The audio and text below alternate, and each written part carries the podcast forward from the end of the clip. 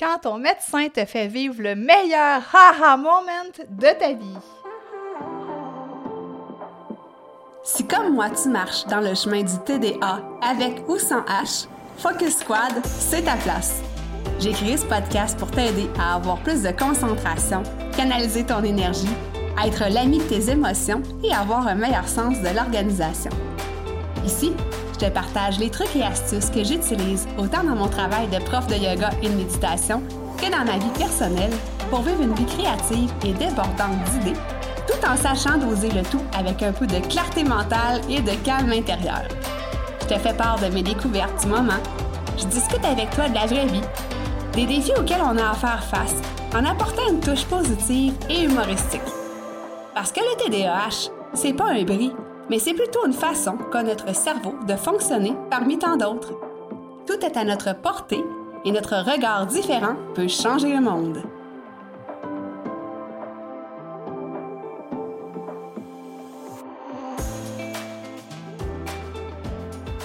Salut, salut! J'espère que tu vas bien. Bienvenue sur le podcast Focus Squad. Cette semaine, j'ai un invité spécial. On dirait que je te dis ça chaque semaine quand j'ai un invité, mais ils sont tous spéciaux, mes invités. Donc, à l'épisode 104, j'avais envie de recevoir une personne qu'on en fait, qu'on ne reçoit pas souvent. C'est la première fois, je te dirais, que je reçois un médecin sur le podcast. Et euh, je pense qu'après 104 épisodes, il était quand même temps qu'on reçoive un médecin sur le podcast. Je ne sais pas si tu es d'accord avec moi. Si tu es dans ta voiture, en train de faire, euh, être dans ton bain, ben, tu peux simplement acquiescer d'un signe la tête. Je vais comprendre que tu es d'accord avec moi? Je suis d'accord. Alors, euh, bienvenue, Jonathan Moussa. Bienvenue sur Focus Squad. Merci beaucoup, merci beaucoup Melissa, merci pour ton invitation. Bah, écoutez, je suis très honoré d'être le premier médecin sur le podcast.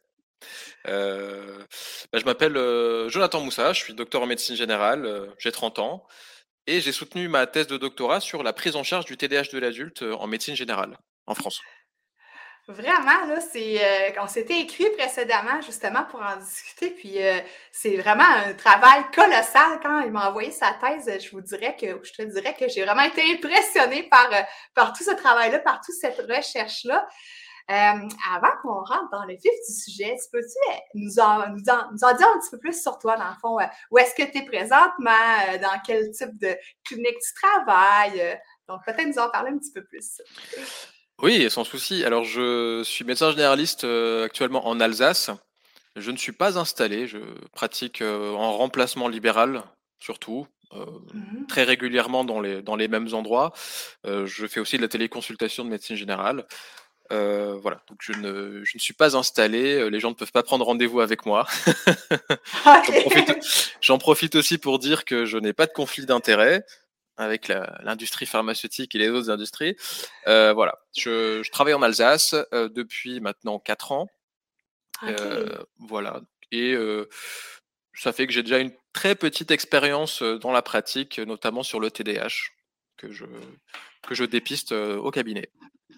Mais quand même, ça va être super intéressant euh, parce qu'il n'y a pas beaucoup de médecins qui parlent du TDAH, euh, disons, en profondeur, qui se sont penchés sur la question. On parle de médecin généraliste, donc ça va être intéressant de discuter euh, de ça avec toi.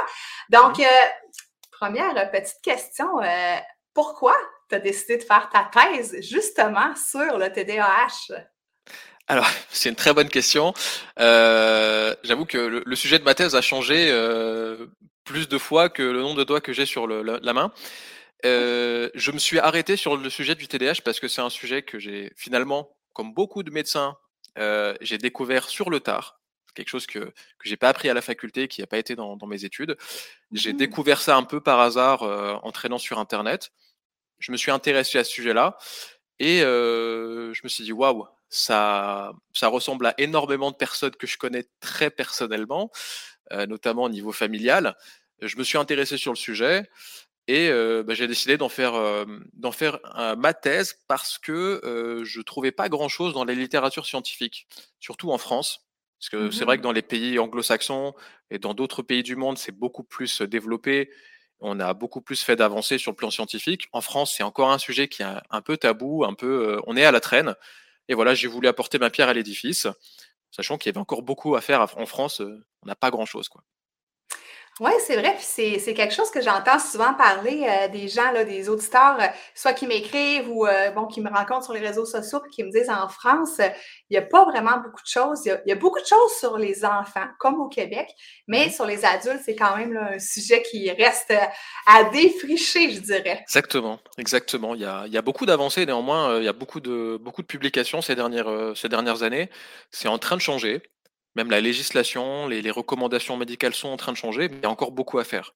Encore beaucoup à faire Puis, est-ce que tu dirais que, euh, là, ça va être mon opinion personnelle, mais j'observe que c'est, ça semble beaucoup tabou en Europe, le TDAH. Euh, il y a beaucoup de gens qui m'écrivent qu'ils euh, n'en parlent pas, soit à leurs collègues de travail, à leur employeur ou encore à leur famille. Est-ce que c'est quelque chose que tu observes, toi? Tout à fait. Oui, énormément, énormément. Alors, je ne peux pas comparer euh, l'Europe et, euh, et l'Amérique, tu pourras mmh nous en parler un petit peu plus, mais c'est vrai que chez nous, c'est un sujet qui est assez tabou, sur lesquels on voit beaucoup de préjugés. Et c'est aussi euh, ce point-là qui est ressorti de mon travail de thèse. J'ai interviewé une dizaine de médecins généralistes, et notamment sur leur représentation du, du, trouble, sur leur connaissance du trouble, et ce qu'en pensaient aussi les, leurs patients. Quoi. Et c'est vrai qu'en France, il y a beaucoup de préjugés. On, a l'impression que c'est un effet de mode, que, qui va passer, que c'est pas un vrai trouble, que c'est la mmh. dernière trouvaille pour paraître cool ou euh, voilà à la mode. Euh, on n'ose pas en parler parce que tout de suite il y a une levée de bouclier. Voilà, les gens ne comprennent pas, les gens sont sont parfois un peu un peu méchants ou un peu virulents. Euh, mmh. Et même dans le domaine médical, c'est ça a encore du mal à passer comme discours. Même l'existence même du diagnostic est remise en question par pas mal de médecins chez nous. Oh mon Dieu! Puis c'est triste quand tu penses à ça parce que euh, tellement de gens passent à côté de pouvoir se faire aider, tu sais, de se sentent différents, puis ne savent pas pourquoi. Puis là, le manque de connaissances les aide pas justement à avoir euh, la vie de leur rêve, on va dire, là, une vie qui est sereine, puis euh, euh passent à côté, je pense aussi peut-être de leur potentiel. Mmh oui, oui, bah, c'est malheureusement ce qu'on voit trop souvent en consultation, des, des, patients adultes, euh, plus de 30 ans, qui euh, viennent nous voir, qui sont dans un état un peu de détresse. Mmh, parce que nous, on appelle ça, euh, on dit que leurs mécanismes de compensation sont épuisés. C'est-à-dire qu'ils ont réussi à mmh. vivre jusque-là en ayant un TDAH sans le savoir, mais là, ils n'arrivent plus à compenser leurs troubles et ils viennent nous voir en détresse sans savoir ce qu'ils ont. Et euh, ah. souvent, euh, il y a même les études qui sortent sur les, les, personnes de plus de 50 ans qui ont un TDAH. Souvent, dans, leur, euh, dans leurs propos, ils nous racontent une, ils nous relatent une vie pleine de regrets, pleine de, de, de potentiel, potentiel gâché, d'occasions mmh. gâchées, d'occasions ratées, sans savoir pourquoi. C'est très triste et c'est vrai que ce retard, ce retard diagnostique, ce manque de diagnostic entraîne beaucoup de répercussions négatives sur le plan individuel, mais c'est aussi sur le plan de la société parce que mine de rien, il y en a beaucoup des TDAH. Il y a un pourcentage de la population générale assez important. Chez l'adulte, on est entre 2 et 4% dans les dernières études. Mmh Donc, euh, c'est vrai que si on les dépistait plus et qu'on les prenait mieux en charge, on aurait beaucoup moins de répercussions négatives déjà sur leur vie quotidienne, mmh. mais aussi euh, sur le plan de la société. Quoi. Hmm. Puis c'est pour ça, tu sais, je tiens à souligner justement ton travail parce que c'est important des gens comme toi, puis euh, aussi comme le podcast qu'on fait ensemble présentement pour justement en parler de plus en plus du TDAH, puis montrer que ça existe, mais montrer aussi qu'il euh, il y a des solutions, puis que c'est pas parce que tu l'apprends sur le tort que ta vie est finie. Euh, puis j'ai aimé ça aussi ce que tu as dit, là les gens compensent jusqu'à temps qu'ils soient épuisés. Puis c'est vrai, on voit ça beaucoup. Là.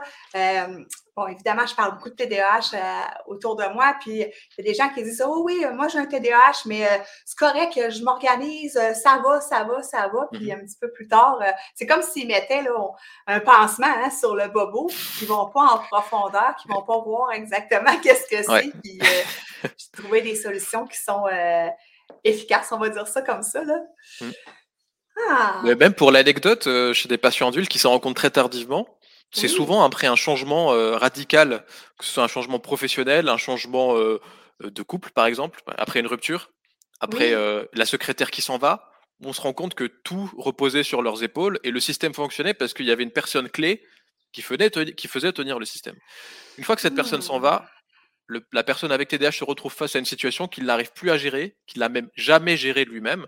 Et là, effectivement, la détresse arrive et il vient consulter en disant «Euh, Docteur, j'ai un problème, qu'est-ce qui se passe? Je suis en dépression, etc. Il se trouve d'autres, diagnostics.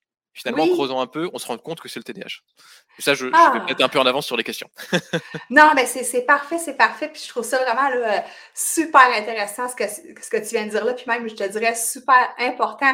Euh, tu sais, je te dirais que j'ai vécu un petit peu la même chose en décidant de quitter mon emploi en assurance où est-ce mm-hmm. que ça faisait 13 ans que je faisais ça. Donc, le, le mécanisme était en place. Puis, quand je me sentais, euh, on va dire, désorganisée, j'avais toujours des gens autour de moi pour poser des questions, puis pour pouvoir m'aider.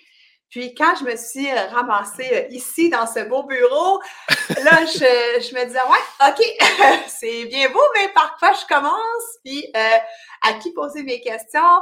Je te dirais que j'en ai, pédalé un coup en même temps que j'apprenais que je vivais avec le TDAH. Donc, mais si tu écoutes ce podcast, euh, je suis la preuve. Il y, a, plusieurs personnes qui sont la preuve qu'on peut euh, outrepasser ça puis euh, se trouver des moyens finalement de On peut s'en sortir très bien. Ouais. Il y en a même qui deviennent médecins. Hein.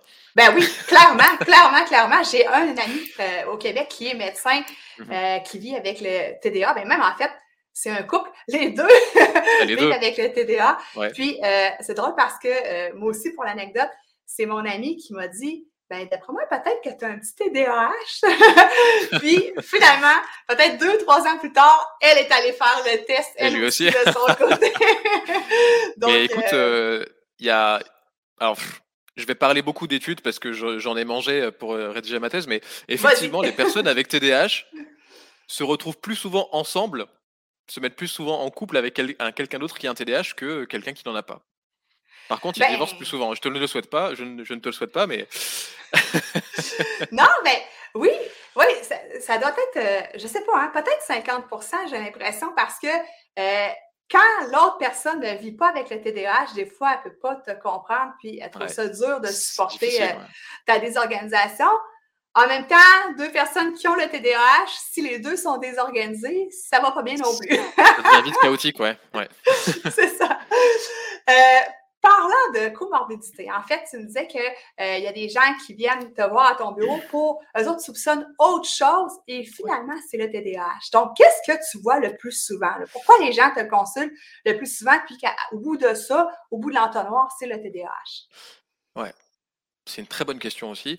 Euh, si tu permets, je vais peut-être rappeler les comorbidités les plus fréquentes du TDAH avant de commencer.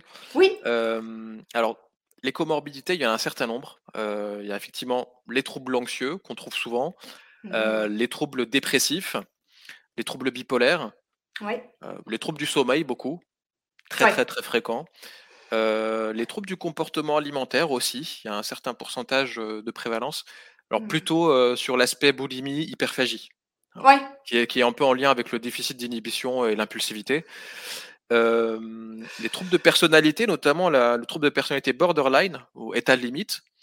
Et puis euh, bah, tous les autres troubles du neurodéveloppement, puisque le TDAH en est un, donc euh, tous les troubles du spectre autistique, tous les troubles qu'on appelle dys, hein, dyslexie, dyspraxie, dyscalculie, etc. Mmh Alors nous, ce qu'on voit dans, en pratique le plus souvent, en très grande majorité, troubles anxieux, troubles dépressifs, troubles du sommeil.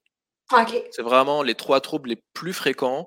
Euh, moi, maintenant, je, le cherche de plus en plus, je dirais même systématiquement.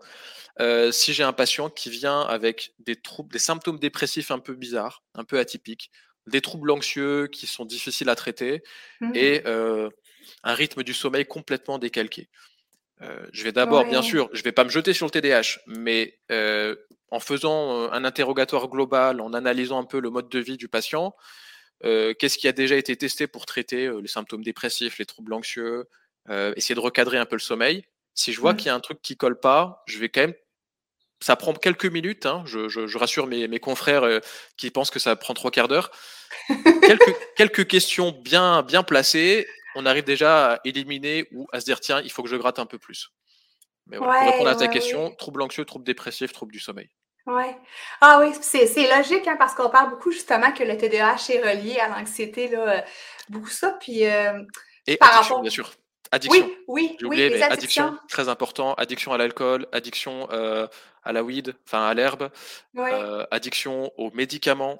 Voilà. Mm. Toutes ces addictions-là, il faut aussi rechercher un TDAH. Oui, c'est vrai ça. Puis tu disais là, justement là, euh, euh, boulimie, tu sais, pas contrôler son impulsivité de, de manger en fait. Là.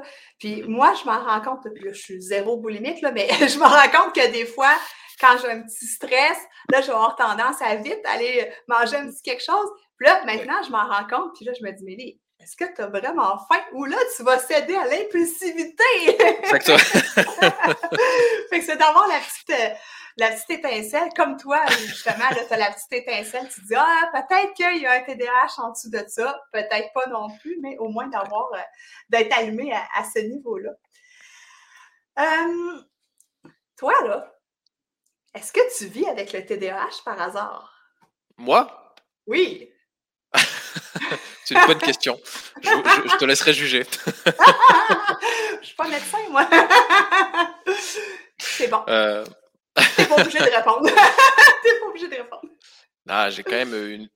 des symptômes du TDAH, c'est clair, mais je... c'est pas très sévère, quoi. Mais quand même, quand même. C'est aussi pour ça que je me suis un peu reconnu en, en, en apprenant un petit peu, en me formant sur le sujet. Je me suis dit, euh, ça me ressemble un peu quand même. Ouais, Mais euh, ouais, je suis pas le pire, je suis pas le pire. c'est bon, c'est bon. Ça n'interfère pas dans mon travail. Puis, euh, il y a une phrase qu'on entend souvent qui est justement cliché.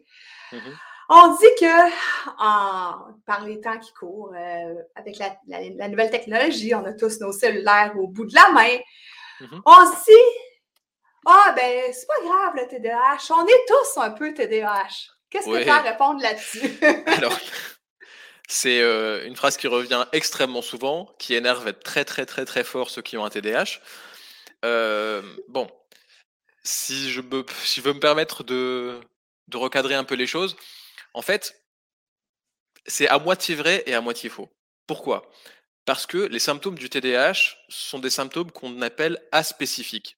C'est-à-dire que euh, ce sont des symptômes que tout le monde va avoir au moins une fois dans sa vie ou plusieurs fois, etc. Ce qui caractérise le TDAH, le trouble. On passe d'un état normal à un état pathologique, un état de trouble. C'est la fréquence, l'intensité et la sévérité des symptômes. Hmm. Pour donner une image, euh, entre euh, la personne qui dit oh là là, euh, il y a deux semaines j'ai oublié mes clés, je crois que j'ai un TDAH, et le patient qui me vient voir en me disant docteur, cette année c'est la quatrième fois que je fais opposition sur ma carte bleue parce que je l'ai perdue. Euh, je suis en retard un jour sur deux. Euh, j'oublie la moitié de mes rendez-vous. Euh, j'oublie les anniversaires de tout le monde. Je me brouille avec tout le monde. J'ai euh, j'ai mis une patate à mon boss parce qu'il m'a il m'a dit quelque chose qui m'a pas plu, quelque chose que j'ai déjà vécu. Je dis Mhm. ah là on n'est pas sur le même degré d'intensité, de sévérité et de fréquence. Ouais, Parce que ce qui caractérise le trouble, et c'est c'est indispensable pour poser un diagnostic, quel qu'il soit. Je rappelle que le, le TDAH, c'est un diagnostic médical. On ne se diagnostique pas en lisant trois posts sur Internet. hein. Euh, non, je, dis ça à ceux qui, qui seraient tentés de le faire. Mhm. Non, non, c'est quand même un interrogatoire assez spécifique, un interrogatoire précis.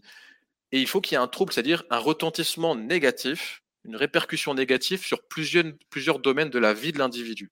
Ça fait partie des critères diagnostiques indispensables. Qu'est-ce qu'on Mhm. entend les domaines de la vie? Ça peut être le domaine scolaire pour les plus jeunes, universitaire, professionnel, c'est-à-dire que ça vous pose un problème dans ces domaines-là, dans le domaine social, familial ou amoureux, dans le domaine financier, l'impulsivité pour Mhm. vous faire faire des conneries sur le plan, sur le plan financier. Par ex- voilà, je te vois sourire, euh, je- je- j'irai pas creuser plus loin, mais Moi, je te dis tout de suite, je suis une boulimique de formation. J'achète des formations, là. C'est fou. voilà, voilà. Et puis, euh, mais aussi sur le plan judiciaire, parce que euh, on a beaucoup plus de démêlés avec la justice quand on est un TDAH, que ce soit euh, pour des délits routiers, pour des Mhm. problèmes de, de drogue et de substances illégales, de problèmes de violence, etc., Ouais. qui sont effectivement dus à l'impulsivité. Donc, si vous avez euh, des, des répercussions négatives de vos symptômes qui sont fréquents, sévères, donc, donc au moins deux de ces domaines, oui, là, effectivement, on pourra poser un vrai diagnostic de TDAH. Mais donc, Mhm. est-ce qu'on est tous TDAH Non, parce que nous n'avons pas tous un trouble qui, euh, qui a une un retentissement fort négatif sur notre vie. Par contre, on a tous des symptômes qui rentrent dans le tableau du TDAH. On a tous déjà oublié un truc, on a tous déjà euh, eu envie de, procrastiner, on a tous eu des fois du mal à rester euh, dans un cours magistral de 4 heures assis à rien faire. Voilà, mmh. ça c'est normal. Ce qui fait la différence, comme je dis encore, je me répète, hein, mais je préfère répéter, c'est la sévérité et l'intensité. Hmm. Merci pour cette précision-là qui est hyper importante à mon avis. Euh, ça va venir aussi, je pense, aider euh, les personnes qui nous écoutent, justement, des fois qui peuvent soupçonner qu'ils vivent avec le TDAH, ben, de dire Ah, OK, ben, je vais commencer par regarder de mon côté, m'observer c'est quoi mes, mes patterns, c'est quoi mes défis, puis après ça, euh, j'en parlerai à mon médecin ou à, qui de droit professionnel de la santé. Euh, justement, en Europe, c'est quoi le cheminement si, euh, disons, disons que j'arrive en Europe là, dans un coup de baguette magique et que j'ai je, je, soupçonne que j'ai un TDAH et je veux aller plus loin là-dedans. Qu'est-ce que je fais? Alors, c'est une question compliquée parce que l'Europe, c'est pas un territoire. Euh, enfin, on sait qu'on a l'Union européenne, mais euh, il n'y a pas vraiment de, euh, de, consensus sur la prise en charge du TDAH en Europe. C'est-à-dire que chaque pays fait un peu à sa sauce. Disons que j'arrive en France. Voilà, tu arrives en France. eh ben en France, on est un des moins bien lotis, si tu veux. Mm. le, le, le, chemin que moi je préconise, c'est d'abord de passer par le médecin traitant, le médecin généraliste. la, il y a de fortes chances que vous tombez sur un médecin qui ne connaît pas ou qui, est, qui est très mal formé sur ce trouble-là. Donc euh, voilà, il faudra un peu en discuter avec lui. Euh, si vous voulez, vous pouvez aussi lui fournir euh, l'infographie que j'ai réalisée après ma, ma thèse. C'est une infographie à destination des médecins généralistes, donc c'est une feuille recto verso qui présente le, le trouble et qui ensuite présente le, le, le, traitement par méthylphénidate. Donc ça, ça pourra peut-être l'aider, l'orienter. Et il y a aussi un lien pour faire les questionnaires de dépistage. Donc moi, je vous conseille, si vous suspectez ou si vous avez des questions, vous allez voir votre médecin traitant, euh, vous lui parlez de vos problématiques, essayez quand même de préparer un peu la consultation en disant mes problèmes, c'est ça, ça, ça, ça arrive à telle fréquence dans tel domaine. Qu'est-ce que vous en pensez? Vous pouvez lui proposer de vous faire un questionnaire de dépistage assez rapide, notamment l'ASRS. Euh, Maintenant, il y a la version 5. Dans mmh l'infographie qu'on mettra peut-être en lien, euh, c'est un PDF que vous pouvez euh, imprimer. Euh, ça se fait en 6 questions. Si vous avez 4 sur 6, le dépistage est positif, ça vaut peut-être le coup d'aller voir un spécialiste. Sachant qu'en France, ça doit se passer comme ça. Le médecin traitant qui suspecte vous oriente vers un spécialiste. Les spécialistes en France qui sont habilités à diagnostiquer et à, et à traiter sont les psychiatres, les neurologues, et les pédiatres euh, pour les enfants, pour les moins de 18 ans. Alors, dans les faits, c'est plutôt les psychiatres, mais euh, ça reste une spécialité qui chez nous est très très saturée. Donc les délais d'attente sont très longs, mmh. parfois plus d'un an, un an et demi pour avoir un rendez-vous. Euh, parfois, on vous fait passer par des, par des bilans neuropsy qui, sont, qui coûtent quand même relativement cher. Mmh Je rappelle, ça me permet aussi de me rappeler que le diagnostic de TDAH est un diagnostic clinique pour poser le diagnostic, nous n'avons pas besoin de faire de bilan. C'est un diagnostic qui se fait avec l'interrogatoire du médecin et qui lui décide ou pas, enfin prend la, prend le, arrive à un diagnostic ou pas en, fonction de son interrogatoire. Il peut par la suite demander des bilans pour caractériser un petit peu plus le trouble, savoir qu'est-ce qui pêche, quelle est la forme vraiment précise de ce trouble-là? Est-ce qu'on est plus sur une, dysrégulation des émotions? Est-ce qu'on est plus sur une forme inattentive, etc. Ça, ce sera au mmh. praticien de juger. Mais euh, voilà, c'est un, chemin assez long, euh, assez difficile. Euh, il faut tomber sur un médecin qui a un réseau, hein, qui connaît des, spécialistes qui prennent en charge le TDAH, parce que la majorité des psychiatres en France ne prennent pas en charge le TDAH. Il y, a un manque, il y a un manque quand même de formation euh, assez, assez, euh, assez flagrant. C'est en train de changer encore une fois. Il y a des, de plus en plus de, de formation et de, de prise de conscience. Mmh Mais euh, ça reste quand même assez rare les, les, psychiatres qui prennent en charge le TDAH. Avec mmh. les nouvelles générations qui sont en train de sortir, ça va se développer. Mais voilà, ça reste, c'est un parcours du combattant. En tout cas, moi, les patients que j'ai adressés pour prise en charge, ça prend euh, généralement euh, plus d'un an quoi, pour arriver à un mmh. diagnostic. Mmh. Puis, à la lumière de ça, qu'est-ce que tu dirais pour encourager justement quelqu'un à aller voir son médecin, à, obtenir en fait son diagnostic? Parce qu'il y en a qui disent, ben, moi, regarde, je sais là, que je vis avec le TDA ou TDAH, mais tu sais, je ne veux pas avoir mon diagnostic, je m'en fous un peu. Qu'est-ce que tu dirais pour encourager quelqu'un à aller chercher justement le diagnostic? Alors, moi, je, ce, que je, ce que je propose, hein, c'est d'aller diagnostiquer seulement si ça vous pose un problème. En médecine, s'il n'y a pas de problème, ben, on fait rien. Mmh on fait rien, quoi. Surtout en psychiatrie. Si ça ne vous pose pas problème, s'il n'y a pas de trouble, si vous arrivez à vivre tranquillement avec, sans que ça vous casse votre vie, que ça vous gâche la vie, bah, mmh quel est l'intérêt d'aller d'aller euh, se faire diagnostiquer? Parce que je rappelle aussi du coup l'objectif du diagnostic. Le diagnostic, c'est pas euh, c'est pas un jouet. Hein, c'est pas une médaille qu'on met sur le qu'on met sur le, le blouson. euh, c'est pas cool, je suis TDAH. Mm. Si, vous, si vous êtes en recherche de diagnostic, c'est parce que vous êtes en recherche de traitement, vous êtes en recherche d'aide. Et quand je parle de traitement, c'est pas forcément médicamenteux. Hein. Mm-hmm. Mais vous êtes en recherche d'une aide pour vous permettre de, de mieux vivre avec vos, vos, symptômes, de mieux vivre avec votre trouble. Si vous mm-hmm. vivez bien, si vous estimez que ce que vous allez gagner à, à savoir si vous êtes TDAH ou pas, bah, ça va rien changer à votre vie, aucun intérêt. Mm-hmm. Si par contre vous avez du mal à vivre, que ça vous pose problème dans votre vie professionnelle quotidienne, que vous avez du mal à, aller au boulot, que vous vous faites virer parce que ça se passe pas bien, que, que vous n'arrivez pas à garder une relation stable, que vous n'arrivez pas à, garder un groupe d'amis, que vous avez des troubles d'addiction, etc., et que vous pensez qu'il y a un TDAH derrière, là, allez-y, foncez, mmh parlez-en à votre médecin. Euh, euh, peut-être même que vous allez tomber sur des médecins qui seront pas réceptifs à vos demandes. Mmh C'est probable, ça arrive, ça arrive souvent même si vous pensez que c'est ça, euh, ne lâchez pas l'affaire, allez-y, allez-y, consultez plusieurs médecins, prenez d'autres avis. Voilà. Si mmh vraiment vous pensez qu'il y a une, amélioration et un bénéfice à savoir ou pas si vous avez un TDAH. Puis justement, c'est quels sont les euh, dans le fond, bon, il y a l'intervention, pas l'intervention, mais la, on dit, bon, il y a les médicaments. quelles sont les autres solutions, dans le fond, que vous proposez, les médecins euh, qui, euh, justement, euh, diagnostiquent le TDAH ou les, psychiatres qui diagnostiquent le TDAH? Alors, moi, je fais partie de ceux qui pensent que le traitement médicamenteux, c'est un, je dirais pas que c'est un traitement de dernier recours, mais c'est un, traitement qui, qui est là pour aider les moments, dans les moments difficiles.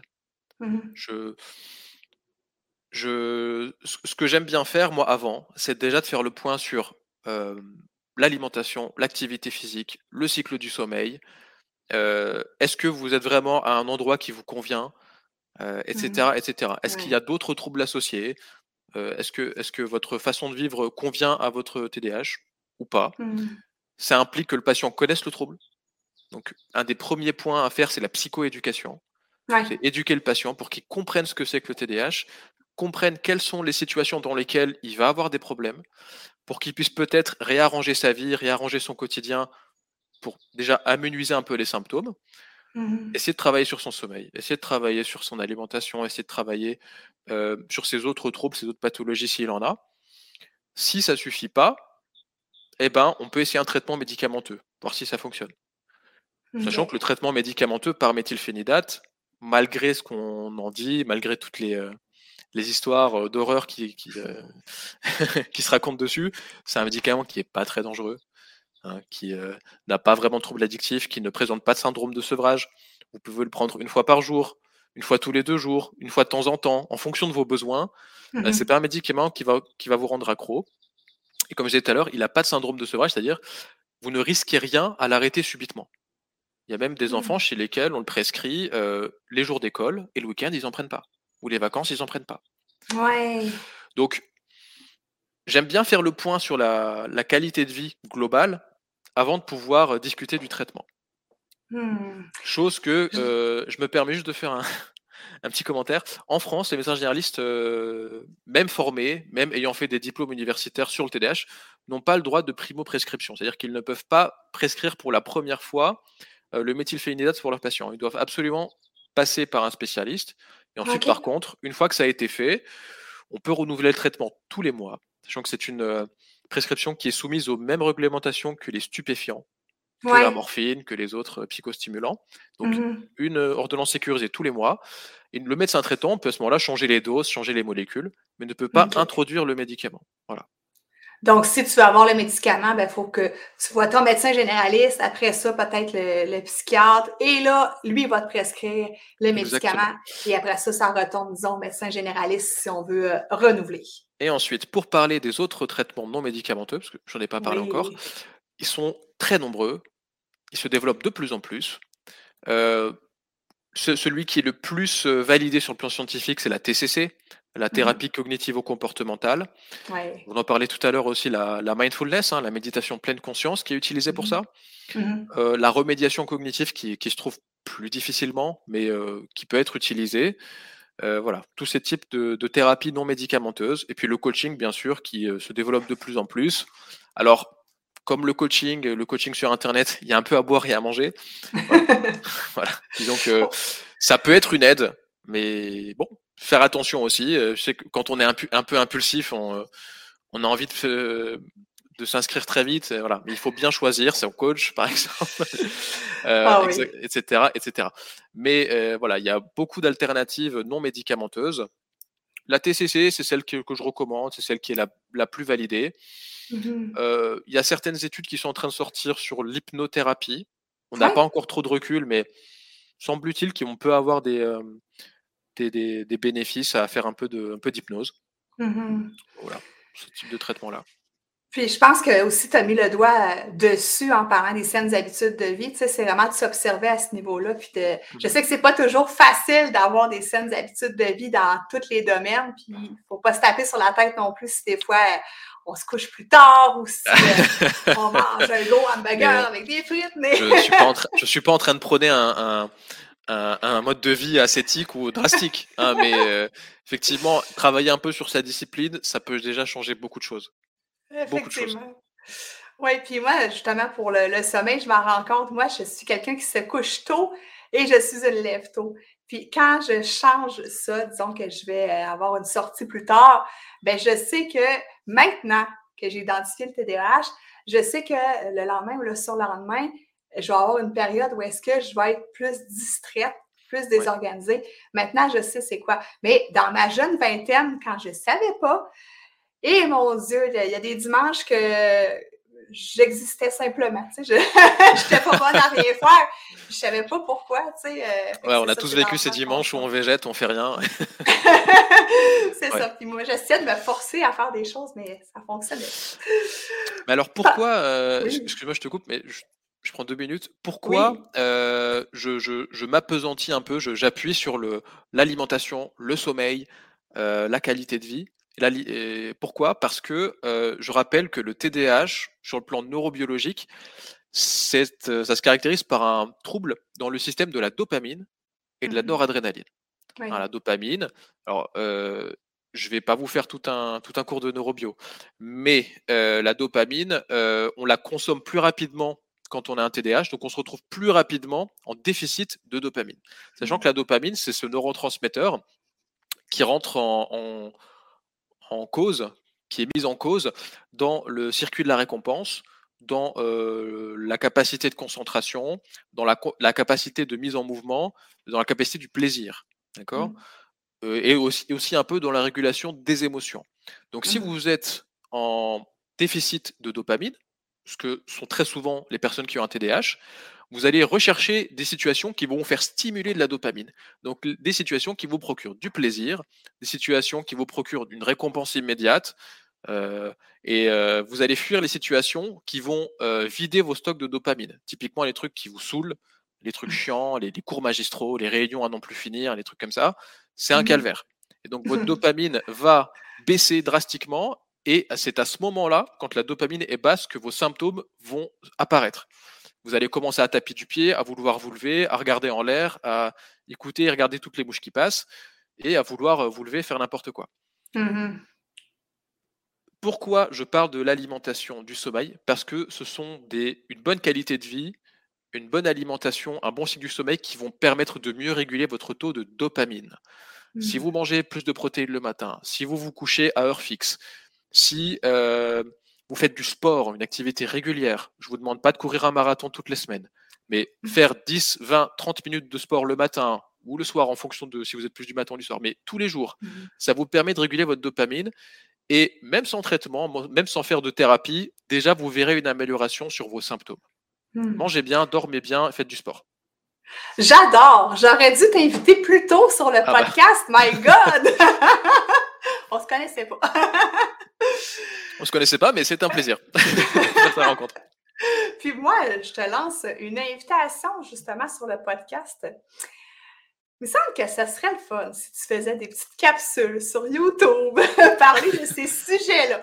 Je lance ça dans l'univers. Écoute, euh, ça va peut-être venir bientôt. On espère tout ça. En tout cas, il y a déjà des gens qui vont te suivre, j'en suis certaine, qui vont nous écouter. Avec plaisir.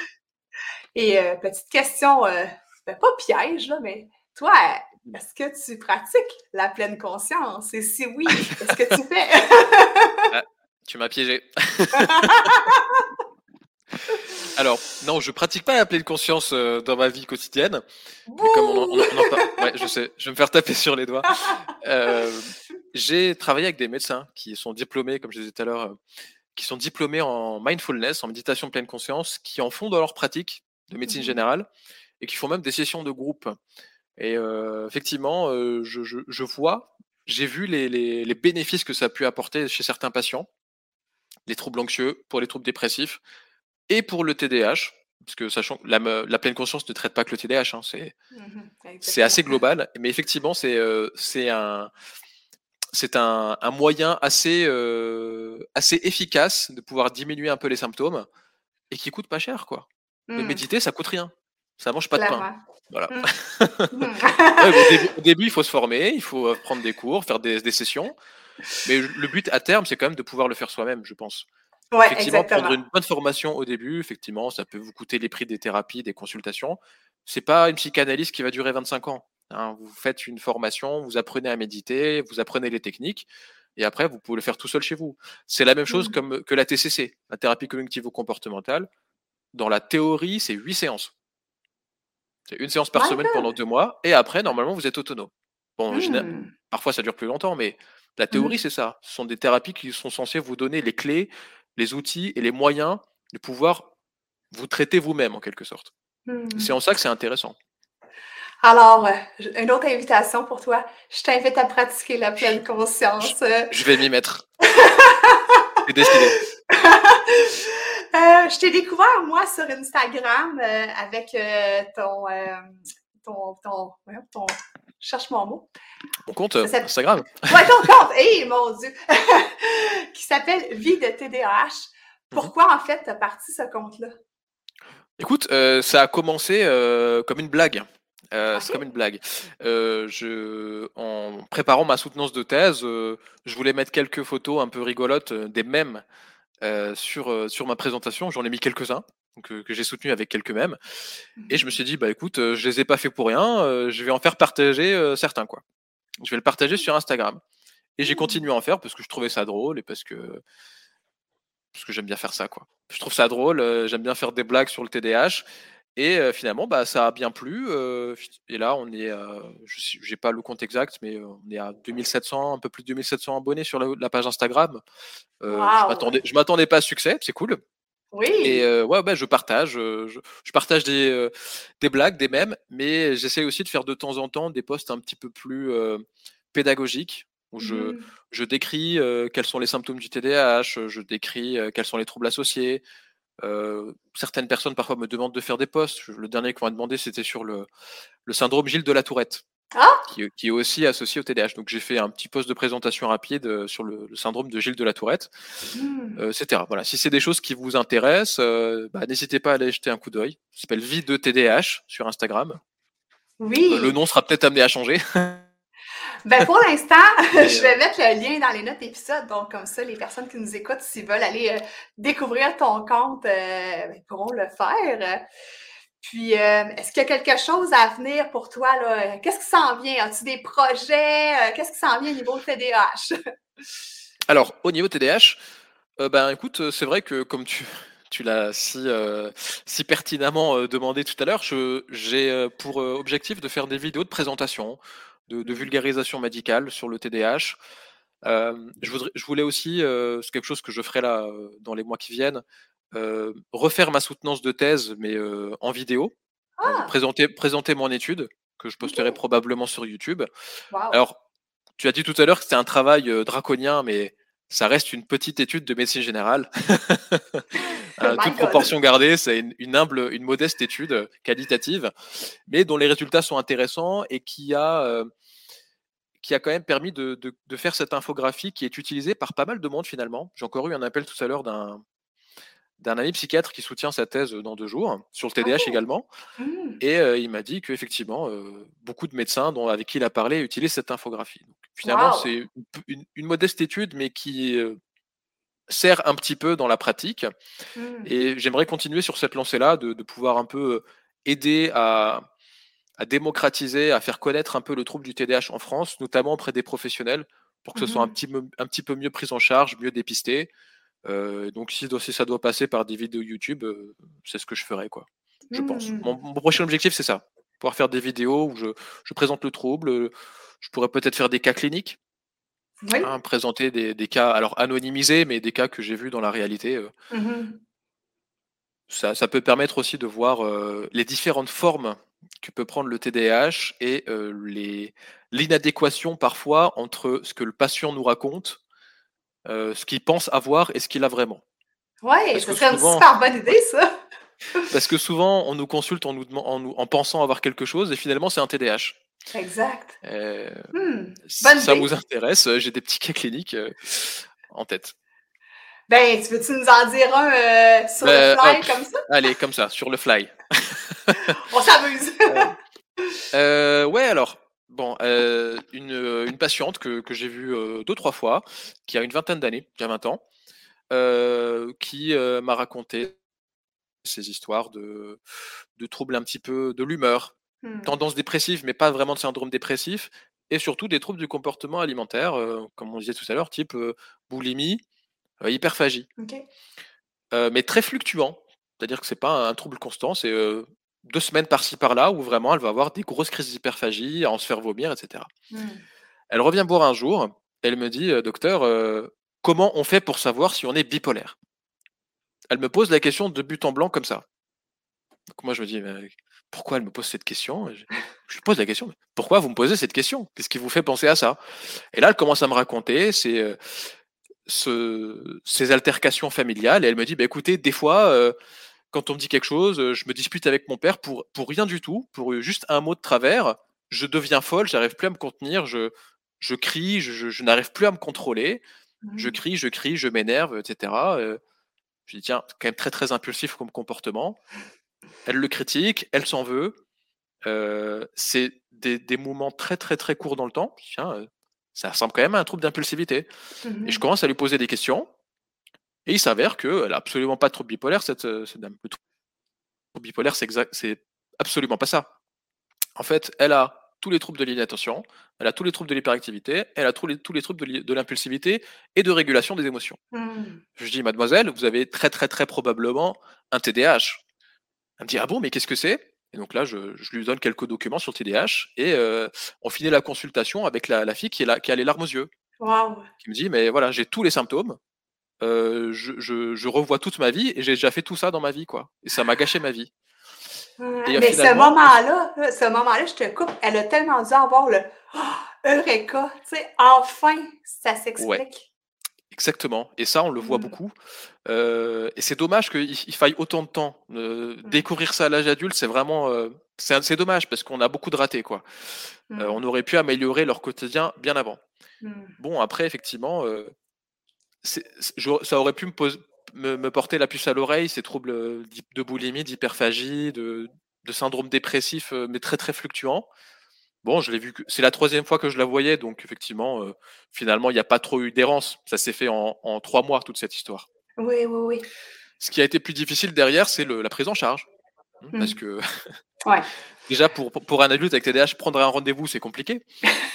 Euh, mais euh, avec des spécialistes qui sont pas joignables, c'est encore plus compliqué. Et donc, on a eu euh, un an et demi d'attente pour avoir la première consultation. En attendant, elle a pu commencer à voir un psychologue qui était formé mmh. en, TCC et qui a, qui a déjà pu la prendre en charge pour le TDAH. Wow! Ben au moins, wow, parce que c'est toi qui lui as mis justement la puce à l'oreille, qui justement lui a fait c'est comme si tu avais allumé là, le chemin devant elle. Là. Puis ça, c'est magique. Là. Euh, en tout cas, moi, je te félicite vraiment pour, ah, euh, pour ce travail-là euh, que tu fais auprès de tes patients, de tes patientes. cette, on va dire, illumination-là. Puis des fois, ça. Tu n'as pas d'idée à quel point ça vaut de l'or, ce moment-là. C'est le moment d'une vie, je te dirais. Écoute, tant mieux pour eux. si je peux servir à ça, c'est déjà, c'est déjà un très beau, une très belle récompense. C'est une grosse chose, je te dis. Écoute, euh, ben merci, euh, Jonathan, d'avoir euh, accepté mon invitation, en fait, d'être venu sur le podcast Focus Squad. Je vais tout mettre les liens en notre épisode, justement, pour te rejoindre, ton infographie. donc, ben merci encore une fois d'être venu sur le podcast. Mais merci beaucoup à toi, merci pour ton invitation. Je suis très honoré de, faire partie de ce podcast. Et bah, merci aussi d'avoir pensé à moi. Et euh, merci à tous, euh, tous les auditeurs qui ont écouté et euh, qui s'intéresseront au TDAH et qui iront lire peut-être la thèse et l'infographie. Quoi. Hmm.